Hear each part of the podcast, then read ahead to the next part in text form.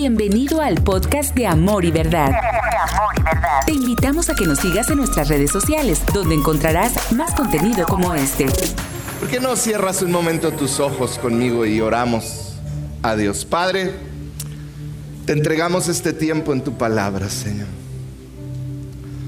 Yo te pido que tú hables a cada uno de nosotros, Señor, que tu palabra sea revelada en este momento, Señor, a cada una de nuestras vidas, Señor. Padre, que vida,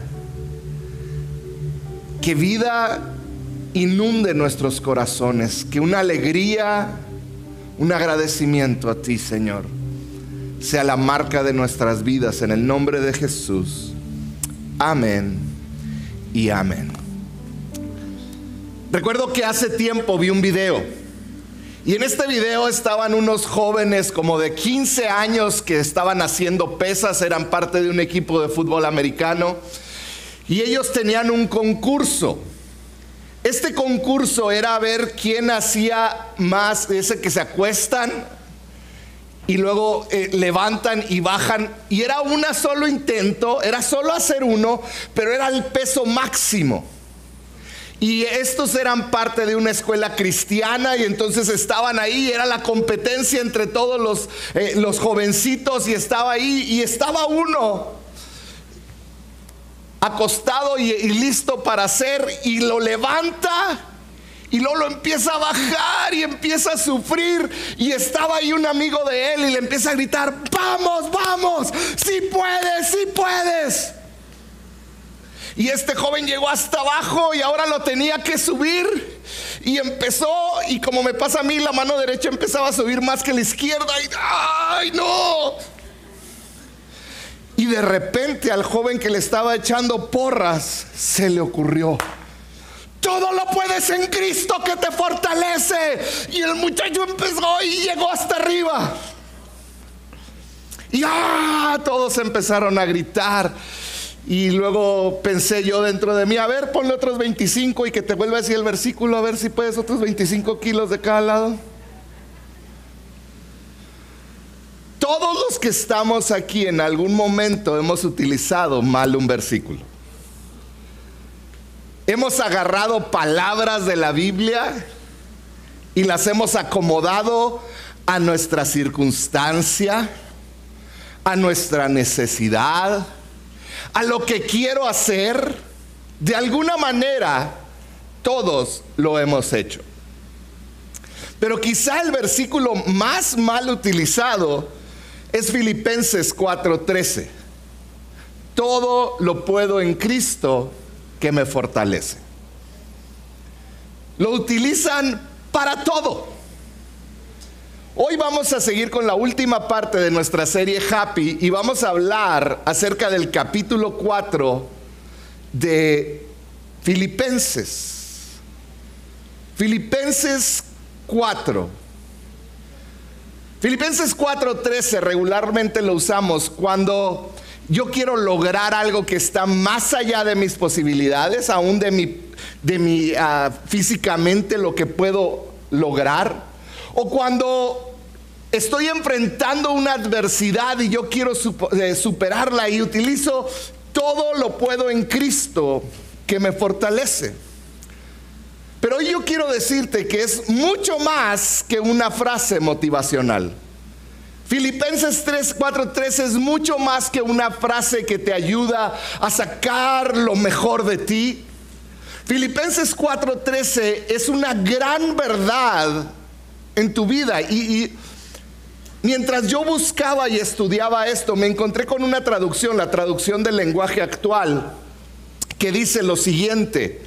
Filipenses 4:13 dice, Cristo me da fuerzas para enfrentarme a toda clase de situaciones. Cristo me da fuerza para enfrentarme a toda clase de, de situaciones.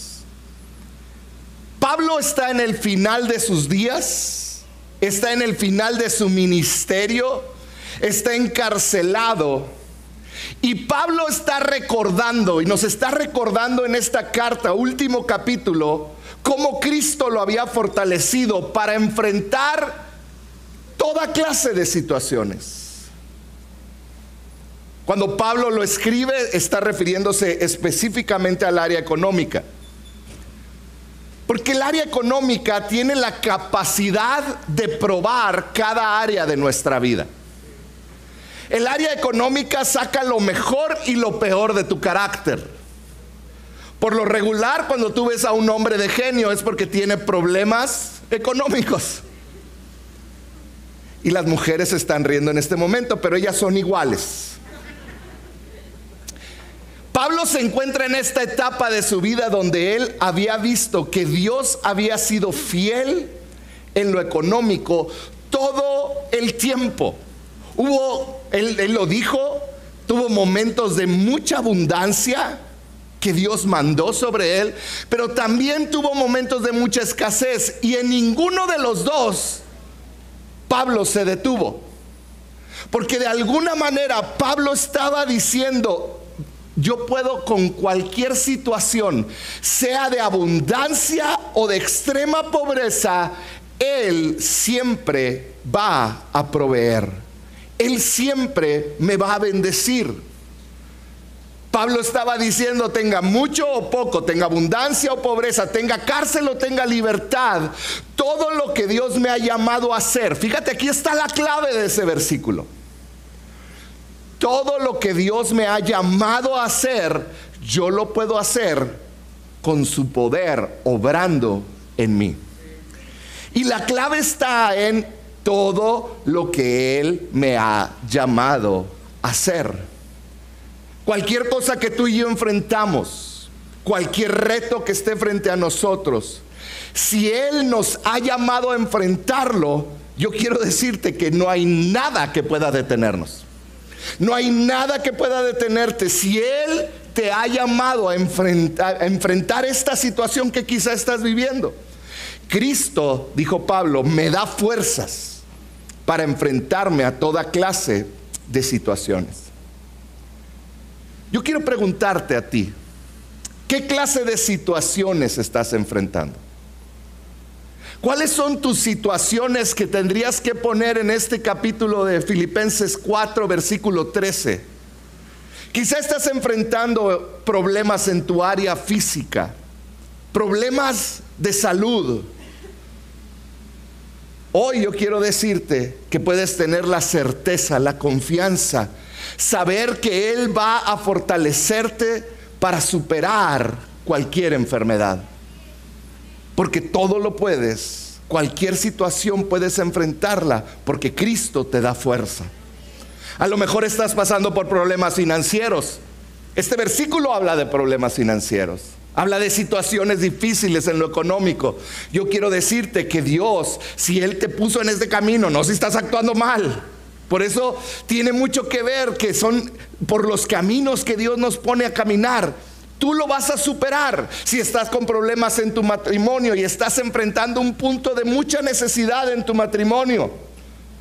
Él te va a dar la fuerza para que puedas superarlo, porque yo puedo superarlo, porque Cristo me da la fortaleza para lograrlo. Y es lo que Pablo estaba tratando de enseñar. Ahora, hay varias cosas claves que tú y yo tenemos que tener, estar bien conscientes. Si es con qué actitud estoy enfrentando mi vida. Tú y yo, cada situación que viene en nuestra contra, sea una injusticia, sea algo que nos ganamos, algo que nos llegó sin, sin saber por qué, tomamos una actitud ante las situaciones que enfrentamos. Y la realidad es que tú y yo la enfrentamos de dos maneras. O como un guerrero o como alguien sacatón. ¿Cuántos saben de dónde viene la palabra del griego sacatón? Sacatón viene del griego temeroso, pusilánime, cobarde, entonces tú y yo tenemos dos opciones, o enfrentamos nuestras batallas, nuestras situaciones como guerreros, o las enfrentamos como sacatones, como alguien sacatón. ¿Cómo lo ve un alguien temeroso, lleno de dudas? Es que se ve tan difícil esto. no sé si vaya a superarlo. Se ve muy alta la montaña como para allá. Ya mi matrimonio está más allá de lo que se puede rescatar. No, se me hace que a mí ya me llevó el tren. ¿Cuántos han dicho así? No, no, ya, ya, esto. Y otros dicen más feo, pero no voy a entrar en esas palabras. Pero hoy tenemos que definir cómo vas a ser. ¿Vas a ser uno de los que se preocupan por todo? ¿O vas a ser alguien que se fortalece en el Señor y se hace un guerrero? Porque Pablo es lo que nos está diciendo. Hoy en día es más fácil preocuparte que luchar. Fíjate, encontré, me puse a buscar en el INEGI, en el censo, en, en, un estudio que hizo en el 2021 y encontré los siguientes datos de México, que es rarísimo encontrar datos de México, pero ahí tengo el archivo. ¿Sabías que hoy en día hay más gente sufriendo ansiedad que depresión por primera vez en la historia de México? Por lo regular la depresión es más fuerte que la ansiedad, pero ahora, en el 2021 por lo menos, se volteó esta tendencia. ¿Qué quiere decir? Que hay más gente ansiosa por lo que va a suceder en el futuro. Y el INEGI reportó estos datos. El 19.3 de la población adulta. ¿Cuántos mayores de 18 años hay aquí? Levanten su mano. Ok, voltealos y uno de cada cinco Casi el 20%, uno de cada cinco, dice el INEGI que padece de ansiedad severa. O sea que dentro de ellos realmente están ansiosos, están preocupados. 31%, casi uno de cada tres padece ansiedad, síntomas de ansiedad. O sea que la ansiedad, el estrés es algo tan común porque es más fácil preocuparte por algo que tener una buena actitud y luchar. Es más fácil preocuparte y sentirte derrotado y decir, ¿qué viene? ¿Qué va a pasar conmigo? ¿Qué no sé qué va a hacer de mí? Tú y yo tenemos que tomar una posición. Y hoy te quiero hablar bien rápido de dos preguntas que tenemos que hacernos para saber si estás del lado de los que sufren ansiedad o preocupones o del lado de los guerreros. La primera pregunta que nos debemos de hacer y que Pablo nos hace, ahorita lo vamos a leer, está, es, ¿estás contento con lo que tienes? Tómate un momento para pensarlo. ¿Estás contento con lo que tienes? ¿Estás contento con lo que eres? ¿Estás contento dentro de ti? Fíjate lo que dijo Pablo en Filipenses 4:10. Dice, ¿cuánto alabo al Señor de que hayan vuelto a preocuparse por mí? Sé que siempre se han preocupado por mí, pero no tenían la oportunidad de ayudarme. No le habían ayudado a Pablo por un rato. Dice, no es que haya pasado necesidad, no es que no, no es que haya pasado necesidad alguna vez, porque he aprendido a estar contento con lo que tengo. Pablo dice, puedo o no tener. Yo aprendí. Y aquí la clave es la palabra aprendí. O sea que si Pablo lo aprendió, tú y yo lo podemos aprender. Pablo dijo, aprendí a estar contento con lo que tengo. Aprendí a estar contento. No estoy hablando de la mediocridad de alguien que se conforma, si estoy, o el conformismo, sino que estoy hablando de una persona que puede disfrutar su vida a pesar de las situaciones que está enfrentando. Él dijo, aprendí a estar contento con lo que tengo. Aprendí a saber que Dios tiene el control de mi vida. Así lo traduzco yo. Y si Él, yo me estoy esforzando, pero Él me tiene viviendo en esta situación, en estas circunstancias, voy a estar contento porque es donde Él me quiere y Él me quiere enseñar algo. Pablo está diciendo, estoy contento, puedo disfrutar mi vida teniendo mucho, teniendo poco. Porque una persona que está contenta puede ver la bendición de Dios en todo. Una persona que está en contentamiento puede ver cómo hasta un plato de frijoles es una gran bendición de Dios. Y no tan solo un bistec. Contento, Pablo dijo, estoy contento. Y luego sigue diciendo el versículo 12, fíjate las palabras de Pablo, sé vivir. En otras palabras, aprendí a vivir con casi nada o con todo lo necesario. He aprendido el secreto de vivir en cualquier situación, sea con el estómago lleno o vacío, con mucho o con poco. Y el siguiente versículo que cierra todo dice, Cristo me da las fuerzas para enfrentarme a toda clase de situaciones. Pablo está diciendo, yo sé vivir o en necesidad profunda que siento hueco el estómago o con abundancia. Porque no depende de mis situaciones. He aprendido, dijo Pablo, que no se trata de lo que de mis situaciones, se trata de que Cristo, puedo ver que Cristo me da fuerza para vivir cualquier situación que estoy enfrentando. Hoy la pregunta que tú te tienes que hacer, la primera pregunta es, ¿estás contento con lo que tienes o constantemente estás inconforme? O constantemente estás ansioso por querer alcanzar algo que no tienes. O estás nervioso o estás apesadumbrado. Estás preocupado. Porque entonces quiere decir que nos estamos haciendo al lado de los que se preocupan. Tenemos que aprender a estar confiados, a ser guerreros. ¿Eres de los que vive afanado por el futuro? Yo lo veo así, estar afanado por el futuro.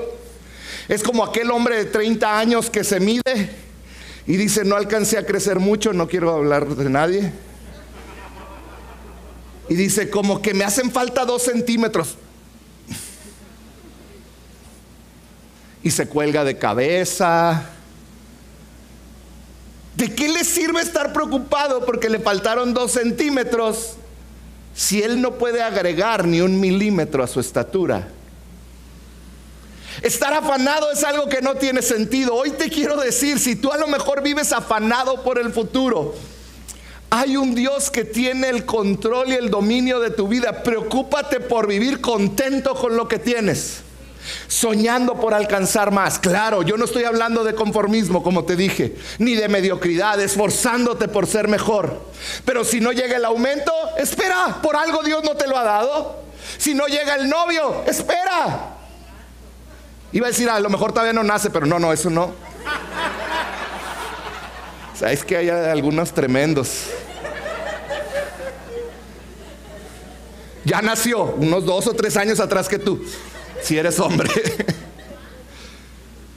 Pero no vivamos afanados, aprendamos a estar contentos. Entonces, primer pregunta que tienes que responder, ¿estoy contento con mis situaciones?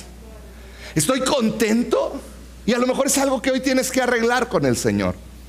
La segunda pregunta que te quiero hacer es algo que en los cursos de liderazgo te, te meten y en los coachings que le llaman, ¿verdad? Y te dicen, ¿ves oportunidades o ves obstáculos en tu vida?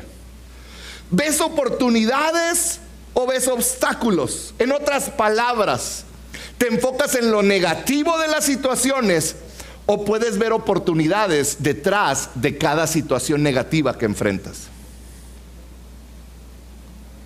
Porque si tú te enfocas en lo negativo, no vas a poder entender lo que es cada situación que viene en tu contra como una oportunidad para avanzar en tu vida personal. Volvamos a Pablo cuando escribió esto.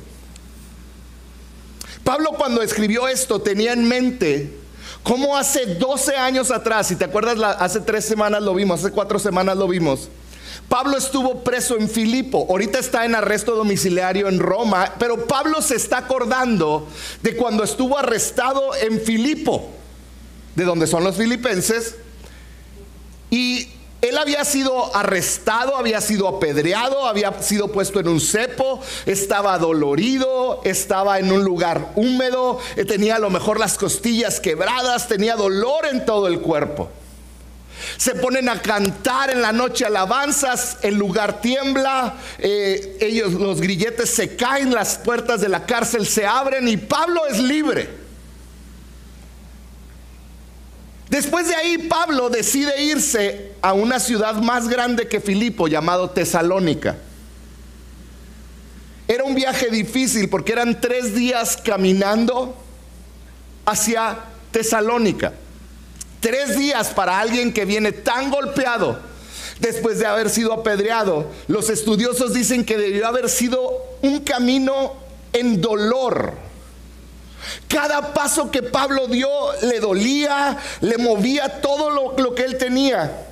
Y no nomás eso, sino que llegó a Tesalónica, que era una ciudad más complicada y peligrosa que Filipo.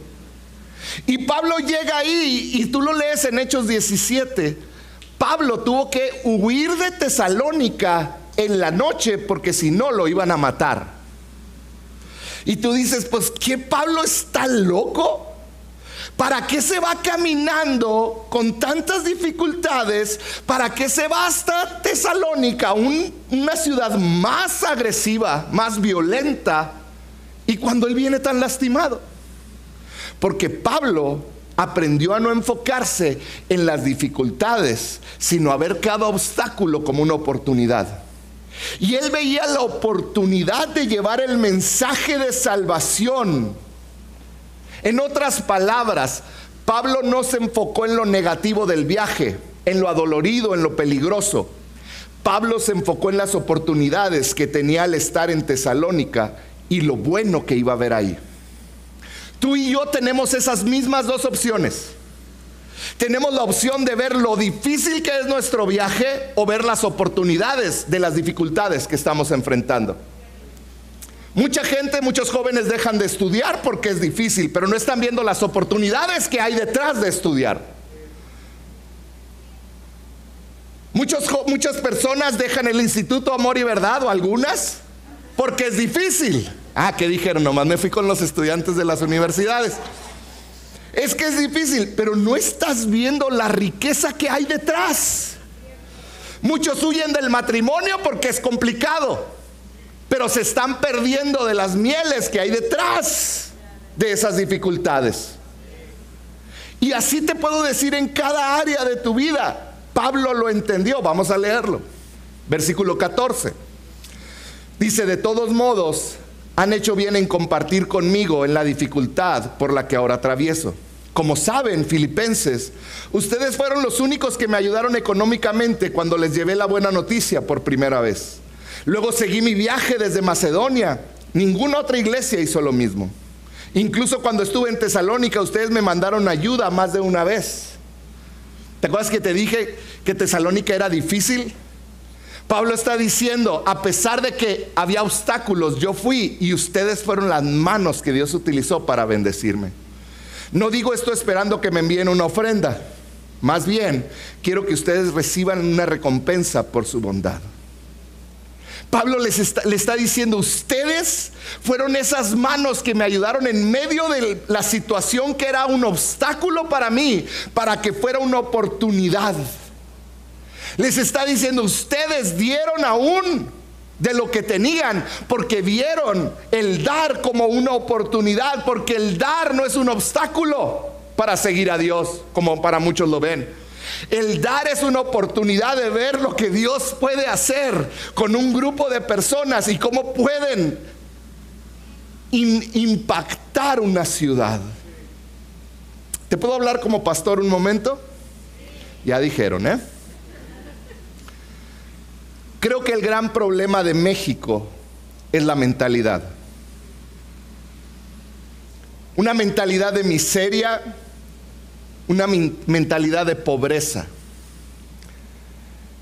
Una mentalidad que no tiene que ver con cuánto tienes en la cuenta de banco, qué tan bueno es tu carro o qué tan buena es tu casa. La mentalidad de pobreza o de miseria viene de aquí de la mente. Se trata de cómo te percibes a ti mismo, cómo te ves a ti mismo, cómo te defines a ti mismo. Muchos dicen de la selección mexicana, es que ¿por qué no llegamos al quinto partido, verdad? Y todos vivimos, yo desde que tengo uso de razón estoy esperando el quinto partido. ¿Cuántos también como yo? ¿Sabes qué es lo que nos falta? Tenemos buenos futbolistas, pero nos falta aquí la mentalidad. Muchas veces nos percibimos de cierta manera. El espíritu de pobreza es aquel que te hace esconder la mano cuando puedes bendecir a alguien. El espíritu de pobreza es aquel, Dios te quiere hacer libre de ese espíritu de pobreza y te dice, bendice. Y tú dices, no, porque luego si no me alcanza. ¿Sabes qué estás diciendo al decir eso? Estás diciendo, no voy a tener para después. Lo cual estás haciendo a Dios mentiroso. Porque Él dijo que Él va a proveer todas las cosas que necesitemos. El espíritu de pobreza nos hace a nosotros caer en nuestro propio engaño y hacernos sentir falsamente seguros. Porque guardamos algo que Dios nos dio para darlo. Espíritu de pobreza. El espíritu de pobreza es cuando no importa cuánto tienes, sientes que si lo pierdes, te vas a quedar sin nada. No importa si tienes mucho o poquito, si lo pierdes, te quedas sin nada. Y es este sentir tan profundo de qué voy a hacer si pierdo este trabajo, qué voy a hacer si pierdo este, este esta, esta, esta pelea, esta situación porque si lo pierdo no voy a tener nada. El espíritu de pobreza es algo que como cristianos no podemos tener. Tenemos que esforzarnos, pelear en contra de esto, porque yo he visto gente con dinero con espíritu de pobreza, pero también he visto gente con poco dinero con un espíritu generoso. Tenemos que luchar por tener el espíritu que Dios trajo. Te, cuento una historia personal. No me enorgullezco de esto, ¿ok? Ya lo vencí. Pero yo creo que cuando yo me casé yo tenía un profundo espíritu de pobreza. Te voy a poner un ejemplo nada más de lo que hacía. Si te cae la piedra, nomás di aleluya y ya. ¿Está bien? Cuando tuve a mis, dos hijos, yo siempre vivía con esta preocupación, voy a tener lo suficiente para darles lo que necesitan. Pero yo teniendo un espíritu de pobreza, lo que hacía es que me tocaban comprarles zapatos, un ejemplo nada más, ¿ok? Tenis. Zapatos para la escuela. Ahí voy con Coco a comprarle sus zapatos para la escuela, chiquitito. Y luego yo hacía todo lo posible para que Telma no fuera. Porque Telma si algo no tiene es un espíritu de pobreza. Dios, ella va a lugares y Dios la bendice. Porque Dios honra cuando uno tiene fe. Entonces yo hacía todo lo posible por irme con Coco solo a comprarle sus zapatos de chiquito. Y lo hice como dos veces y luego ya no me pude escapar. ¿Qué hacía? Yo llegaba y decía, Coco está ya 11 pero, para que le duren más, se están riendo todos los que lo han hecho. Para que les duren más los zapatos, se los voy a comprar uno. ¿Sí? Para, porque va a crecer. ¿Cierto o falso? Los niños crecen. Y luego uno dice, y luego tan chiquitos, pues crecen bien rápido y dejan los zapatos luego. Todos lo han dicho. No se hagan. Efraín, aquí. La verdad es que es una historia de Efra que estoy ah, poniéndome yo.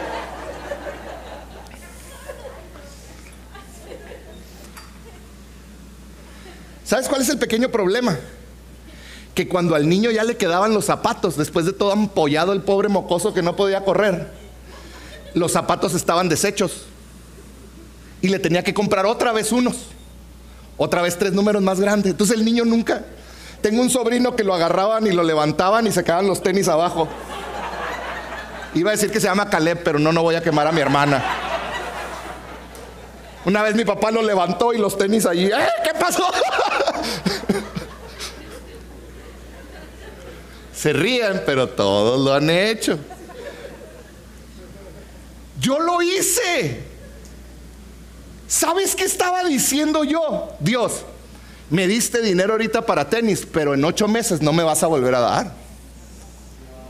Entonces, yo tengo que planear para en ocho meses que no seas fiel conmigo. Yo tengo que planear y que el pobre niño ande como tribilín. Payaso parecía el pobre. Entraba al salón y primero veían los zapatos que a él.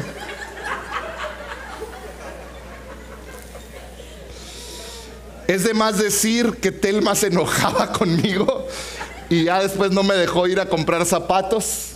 Ella se los compraba medio número más grande y yo, y yo sufría, ¿cómo más así? Es que no le van a quedar.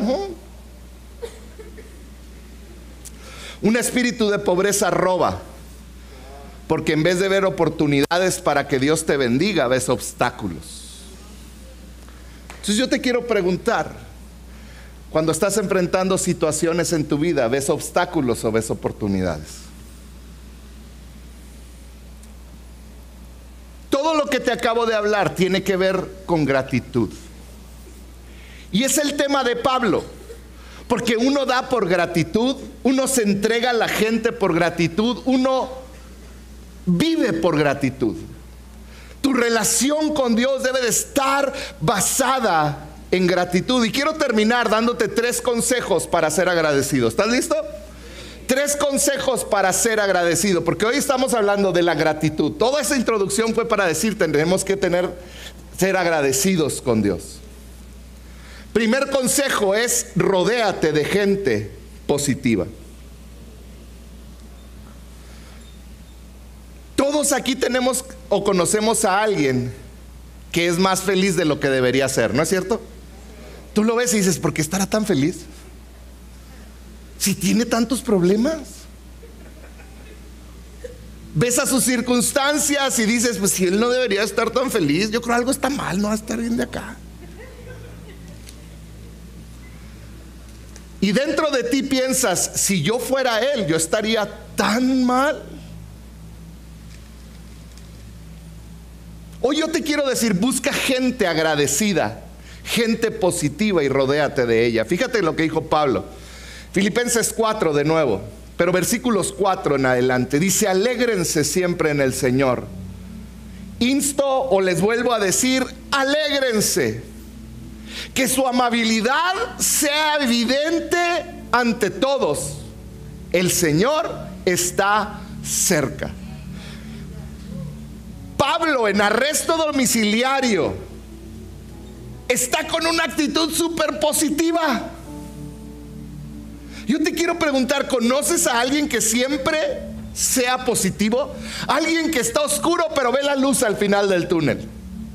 Busca esas personas y acércate a ellas. Rodéate de gente agradecida, rodéate de gente positiva. En pocas palabras, rodéate de gente que sabe identificar la bondad de Dios hasta en lo más oscuro.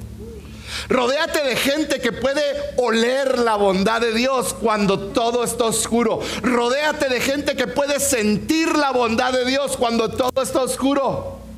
Rodéate de gente positiva, rodéate de gente que siempre va a ver el favor de Dios a pesar de la necesidad. Rodéate de gente que va a ir y va a darse por gente. Porque ven a Dios en medio de todo. Rodéate de gente positiva. Número dos, aprende a orar con gratitud en tu corazón. Quizá hoy estás en problemas, estás en medio de la enfermedad, tienes problemas familiares. Dios nos dice, ve en oración y echa tus cargas sobre mí, dice el Señor. Yo hoy te quiero retar a no solamente tomar el tiempo de oración como un momento donde vamos y echamos las cargas, que es importante. Pero ¿por qué no comienzas y lo pruebas? ¿Por qué no comienzas dándole gracias a Dios por todo lo bueno que Él ha sido? ¿Por qué no comienzas diciéndole, Señor, gracias? Gracias por mi vida, gracias porque estoy de pie, gracias porque respiro, gracias por tus bondades, gracias porque tengo un trabajo, gracias porque tengo un vehículo, gracias por la ruta, gracias por el pavimento, gracias por el aire, gracias por todo. Y cuando llegues a decir tus peticiones, ¿y qué te iba a decir? Es que eres tan bueno. ¿Por qué no comienzas diciéndole, Señor, gracias? ¿Por qué no comienzas buscando su bondad en medio del túnel negro que estás atravesando? Y le das gracias, porque aún en medio del túnel, Él es la luz que brilla al final. Y Él es la mano que te sostiene cuando nadie más te la daría. ¿Por qué no buscas su fidelidad, su amor, su cuidado, aún en medio del dolor, aún en medio de la enfermedad, aún en medio de la muerte? ¿Por qué no le das gracias? Pablo lo dijo así, no se inquieten por nada. Dijo en el eh, Filipenses 4:6. Más bien, en toda ocasión, con oración y ruego, presenten sus peticiones a Dios y denle gracias. Y la paz, y la paz de Dios, que sobrepasa todo entendimiento, cuidará sus corazones y sus pensamientos en Cristo Jesús. ¿Por qué no buscar primero por qué darle gracias? Y escuché algo que me encantó. Gracia es lo que Dios me da. Gratitud es lo que yo le doy a Dios. Y felicidad es lo que yo recibo cuando yo devuelvo gratitud. Gracia la recibo y a veces queremos ser felices nada más recibiendo gracias. Gracia, perdón. Pero la verdad es que dice que es más feliz aquel que da, ¿no es cierto? Gracia es lo que recibo, gratitud es lo que doy. Y cuando yo le doy gracias a Dios, lo que yo recibo es felicidad. Esta serie se llama Happy. Y hemos hablado de esperanza, hemos hablado de humildad, hemos hablado de tantas cosas. Hoy te quiero decir, Pablo cerró Filipenses diciendo, tienes que ser agradecido sin importar lo que estés viviendo. Tienes que aprender a ser agradecido. Y el tercer consejo y último que te doy es, aprende a memorizar la Biblia. Un pensamiento negativo lo tienes que cambiar por un pensamiento más fuerte. Pero a veces es bien difícil. Les voy a poner un ejemplo. Todos piensen en un elefante rosa. ¿Están listos? Piensen en uno. Ahora en este momento dejen de pensar en ese elefante rosa. Ya, por favor. ¿Verdad que siguen pensando en el elefante rosa?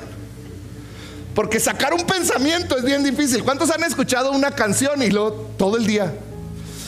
Yo llego a la oficina y trato de entrar así con audífonos y no oír a Carlos, porque Carlos está chiflando una canción y todo el día voy a traer esa canción. Ahora, Carlos escucha desde cumbias hasta... No quiero decir porque... Hasta eso, que ni género musical es.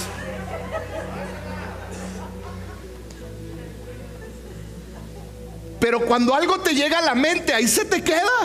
¿Cierto o falso? ¿Cómo vas a sacar un mal pensamiento con uno más fuerte? Y no hay nada más poderoso que la palabra del Señor.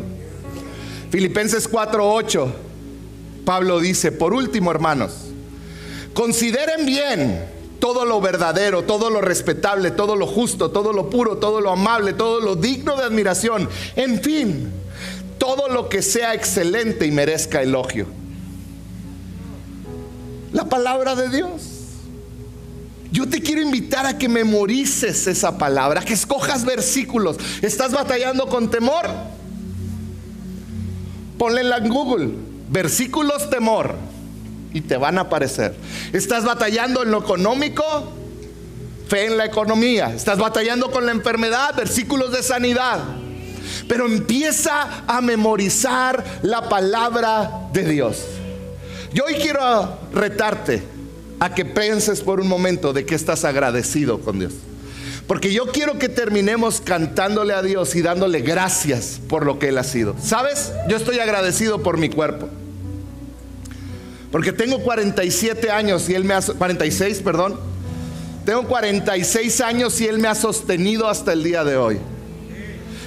Yo puedo caminar, yo puedo respirar, yo puedo hablar, yo puedo comer, yo puedo hacer ejercicio, aunque no lo haga mucho, pero puedo.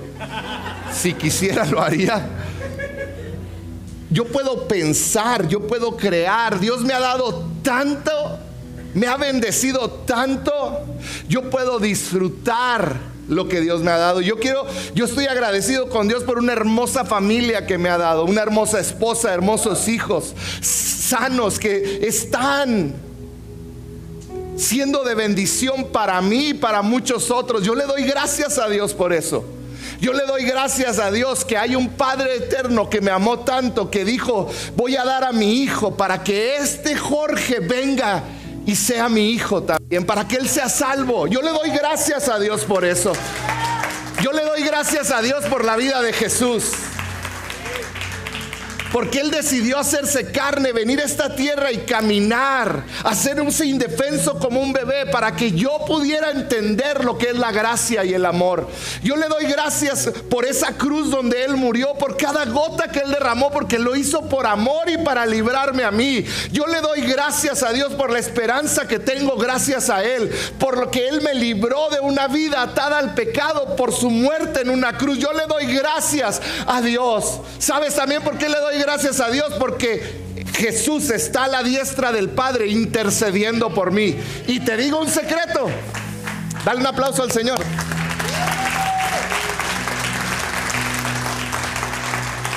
Él está a la derecha intercediendo por mí y te soy honesto, yo le doy mucho trabajo. Yo creo constantemente te tiene que decir, está cubierto con mi sangre. Está cubierto, sí. Él me aceptó, él es, él es, él está rociado con mi sangre. Yo sé, la riega mucho, no tanto como Telma, pero también la riega mucho. Pero gracias a Dios por Jesús, que Él está a la diestra del Padre intercediendo por mí. Yo le doy gracias a Dios por el Espíritu Santo, que me ayuda y me fortalece en mi diario caminar. Cuando me siento débil, Él viene y me alienta y me ayuda y me levanta y me fortalece. Iglesia, tenemos mucho que agradecer a Dios. Tú tienes mucho que agradecer a Dios.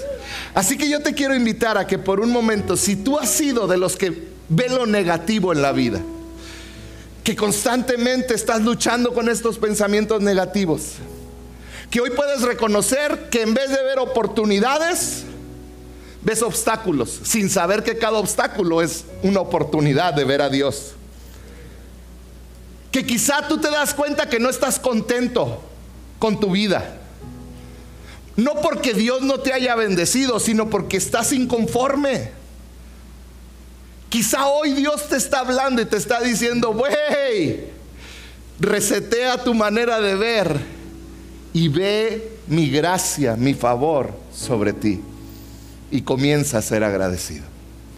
¿Por qué no cierras un momento tus ojos? Y ahí donde estás, comienzas a darle gracias. ¿Tienes algo por qué estar agradecido? ¿Tienes algo por qué darle gracias?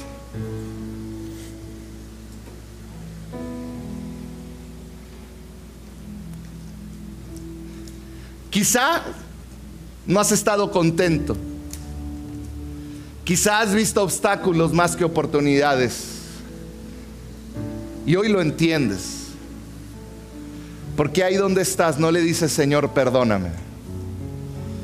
¿Por qué no le dices, Señor, perdóname? Porque al yo hacerlo, estoy dudando de ti. Estoy haciéndote un mentiroso.